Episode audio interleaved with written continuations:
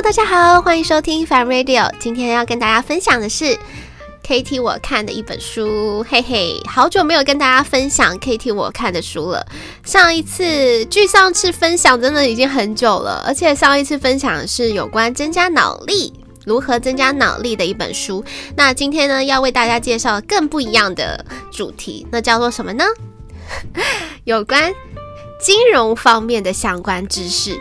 嗯，我我觉得，呃，培养金融方面相关的知识，其实应该要从小培养，包含就是比如说父母给小孩的零用钱这些，其实它都是一个培养你如何控管你所手边所有的财务的一个，应该算是养成吗？那零用钱算是小孩的入门课，像 Kitty，我从小就没有就没有零用钱。呃，没有零用钱，那所以大家一定会想说，那我想要买东西的时候该怎么办？那因为我从小就是靠我的红包钱过日子，大家都说怎么你有红包哦？不是红包都是被父母拿走了吗？呃，对，那我的父母很好，就是还会留一半红包钱给我。那因为我就只有红包钱，就是一年就这么一次。就是要领那个红包钱，而且只有一半的金额。那，嗯，我要怎么去控管？就是控制我自己的购物欲望，或者是平常的一些呃消费，就是生活的开销这样子。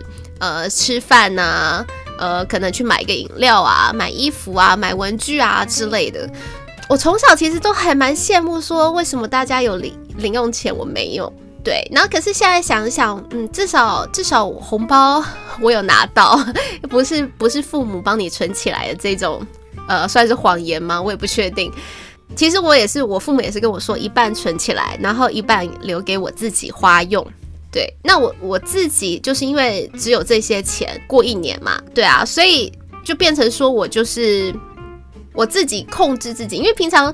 呃，以前学费什么的也都不是我自己缴的，就都是父母缴的，所以，所以我我没有跟他们，也没有跟他们要什么零用钱这件事情，因为我觉得都已经付了学费了，我还要什么零用钱？而且，嗯，平常家里其实也会开火，对，所以我真正要用到钱的时间不多啦，对，除非我自己去买衣服、买自己想要的玩具什么的，对，这才会用到钱。可是他那些都是。呃，非必要的开销，对，然后所以其实生活上，我父母的确是给我比较应该怎么讲，不需要担心呃钱的方面的问题，对，即使我们家并不是那么的有钱，就是真的就是一个小康的家庭，但是他们还是会呃，就是尽量不要去让不要让小孩，就不要让我跟我的兄弟姐妹，就是呃担心钱的问题。对，所以这个方面我还蛮感谢他们的。对，今天要跟大家讲的就是金融方面的相关知识。然后我刚刚先讲零用钱这方面的事情，像 KT 我刚刚说到就是红包钱，我就是选择半年我才开始花那些钱，因为我我就是因为你说嘛，红包钱能拿到多少，特别是分了一半，就算我的亲戚再多好了，其实真的一年，呃，基本上是没有办法。撑一年的啦，基本上是这样，对，然后所以我都是我都是克制自己，就是说我要半年之后我才能花这些钱，所以我可能一二月拿到这些钱，我可能七八月才会我才会开始使用它，这就是我自己那时候当下克制我自己的物欲，然后我自己也觉得说，哎，这种克制方式还算不错，但是我我当下也没有太特别的一些嗯。财务方面的管理管理知识吗？大概是这样吧。我只知道，因为我手边只有这些钱，所以我要尽可能的能省就省这样子，然后能不花就不花。对，那你可能会说，那我 一月、一二月到七八月这个之间怎么办？对啊，我有我有前年的红包啊，就是我有去年的红包，所以我还可以撑。但是就是这样啦，其实就是这样，我就一直在用。呃，过去的钱，对，一直到现在，现在呃出社会工作了，我也是，就是呃除了一般的定存之外，应该怎么讲？我也是 也是很早就存到了第一桶金。那第一桶金的原因是为什么？是因为我呃现在这份工作并不是我的第一份工作，然后呃，所以我我现在的工作的钱其实基本上我都是存起来的，我没有去花。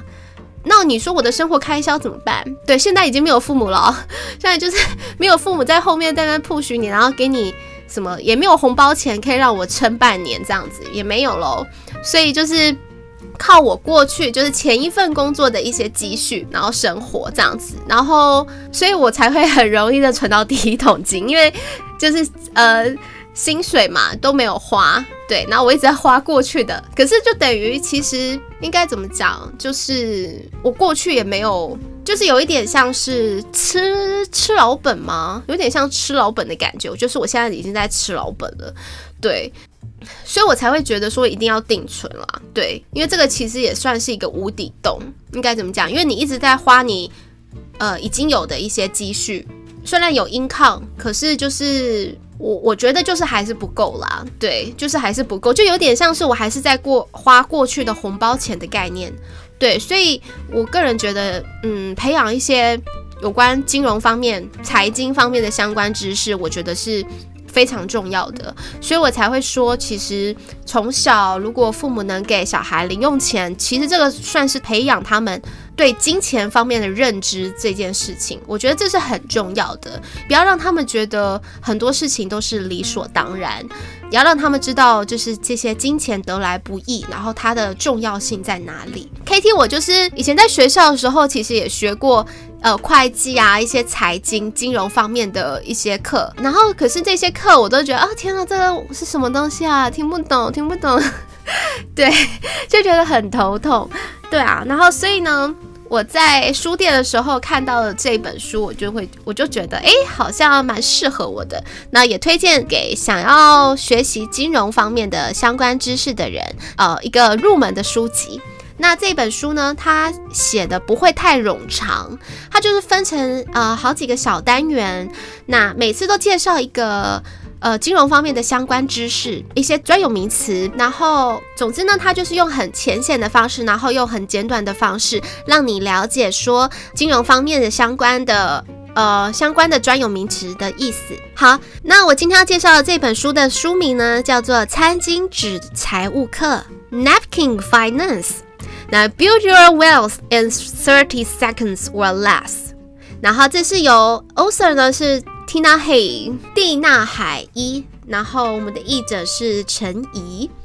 那这本书刚刚有听到了餐巾纸，餐巾纸是什么意思啊？它其实就是说，只需要用一张餐巾纸这个大小，然后来介绍呃金融方面的相关知识。就是这样，那因为餐巾纸没有很大，所以你得用非常容易懂的方式，呃，浅显的方式来跟大家介绍。这就是我那时候看到，想说啊，这本书完全就是我的菜啊，对啊，就很适合我啊。嗯，好，今天呢，因为是第一次分享这本书，呃，我之后，因为它这本书其实也应该说，餐巾纸其实它是一整包的餐巾纸。对，这本书的厚度是一整包的餐巾纸的厚度，所以呢，所以我可能没办法用简短的呃三十分钟内呃跟大家介绍完，因为这本书他也说了，他说他希望呃在三十秒之内呢就能呃帮你建立你的财务的观念，哇，这个真的是很棒的一句话，对啊。但我们今天应该是没有办法用三 三十秒来跟大家介绍，嗯，介绍不了。那我先来跟大家介绍第一个观念，叫做什么呢？复利。它的开头的第一篇就是复利。为什么要讲到复利这件事情呢？其实它其实它应该怎么讲？复利大家听得懂吗？复利呢，就是呃重复的复，然后利息的利。好，什么是复利呢？就是呢，我们将初始投资所获得的利润再用于投资，就等于你获得的利润，然后你再把这个利润呢拿去投资的意思。听起来就是一句话嘛，很简单。所以他这边就是说，你投资，诶，赚到的钱再拿去投资，然后就可以赚到更多的钱啦。这是理想状态啦。对，然后呢，赚更多的钱，你再把这个钱呢再投资，再赚钱，然后继续循环下去，这就是我们说的复利。其实久而久之呢，你就会发现你的呃利润呢是呈指数成长。当然，这都是在呃是在理想的状况下啦。基本上就是只要没有什么意外的话，你的利润呢是会是指数成长的。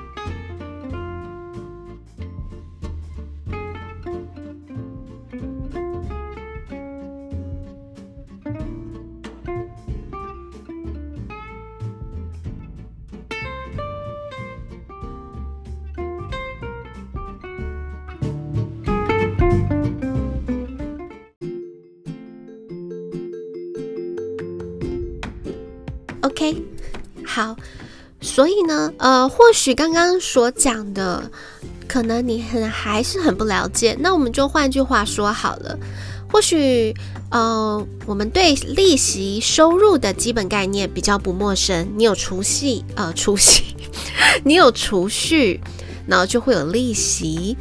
所以假设呢，当你存一千元到银行，银行就会给你一点点的报酬，像是每年。两 percent 之类的利息，一年过后你便赚了二十元。当然，如果呢，就是继续把这笔一零二零元存在我们的户头，那第二年的报酬呢，将是会是一零二零元的两 percent，所以已经不是原始的一千元的两 percent 而已喽。所以呢，第二年的报酬将不是只有二十元，而是二十元又四十分钱。当然，你听起来好像怎么这么少啊？天哪，太少了吧？嗯，其实它再更用简短的意思是讲说，复利呢，其实就是用利息赚利息。对，可是你刚刚不是说它会指数成长吗？我用利息赚利息，这样不是会指数成长吗？为什么听起来这么少钱呢？对啊，第二年多的四十分钱听起来真的没有什么了不起，但是长期累积下来，你存。如果你的存款金额够大的话，复利创造的结果将会是非常的可观。嗯，好，那假设我们再举一个例子，呃，如果让你选择一天领一万元，连续领一个月，还是说你想要一天第一天领一分钱，接下来的每一天领的钱都是前一天的一倍，连续领一个月，你会选哪一个呢？乍听之下呢，一般人想说啊，每天领一万很多诶，超爽的啊，连续领一个月，那不是 更快乐吗？对啊，所以呢，可是他们却没有注意到，你这样子领一个月，顶多领到了三十一万嘛，对不对？对啊，如果是二月的话，可能只有二十八万。但是你们有没有算过呢？其实，如果你们拿笔跟纸去计算的话，你就会发现，第一天领一分钱，接下来每一天领的钱都是前一天的一倍，连续领一个月，最终呢会获得多少钱？天哪，这是非常可怕的数字诶，个十百千万十万百万千万，所以你将会获得千万元的资产，哇！相较之下，如果我们只选择每天领一万元，连续领一个月。就是只有三十几万，跟刚刚的千万是不是差了非常的多？所以我们很常会呃注意到眼前的利益，然后没有想过它可能再放下去，利息会不断成长，我们的投资会在成长。所以呢，为什么这一本财经的入门书籍第一个要告诉你的是复利？其实他想要跟我们建立的一个观念就是，我们呢必须促进我们的资金增长。嗯，这才是我们财经入门课的首要的非常重要的一个观念。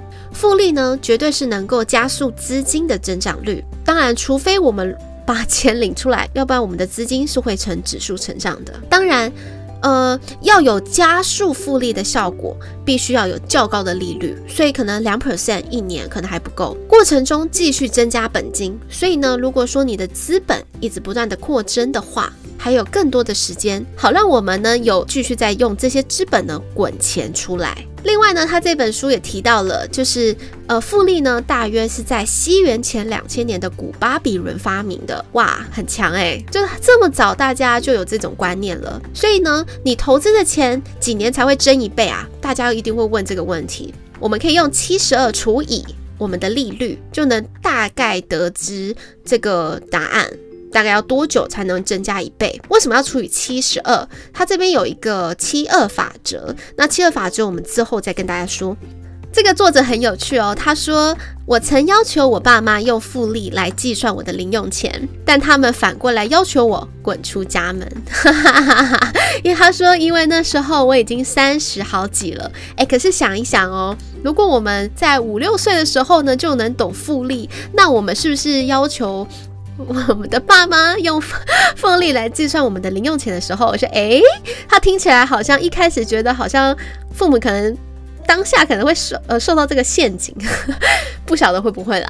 那如果可能不太懂复利的人呢，那就就会说好啊好啊，每天都给你多一倍这样子。好哦，所以这以上呢就是今天我要跟大家介绍的这本书的第一个单元，叫做复利 （Compound Interest）。好，希望大家呢能活用复利这个概念，然后呃促进大家自己的资本。那我们下次再见，拜拜。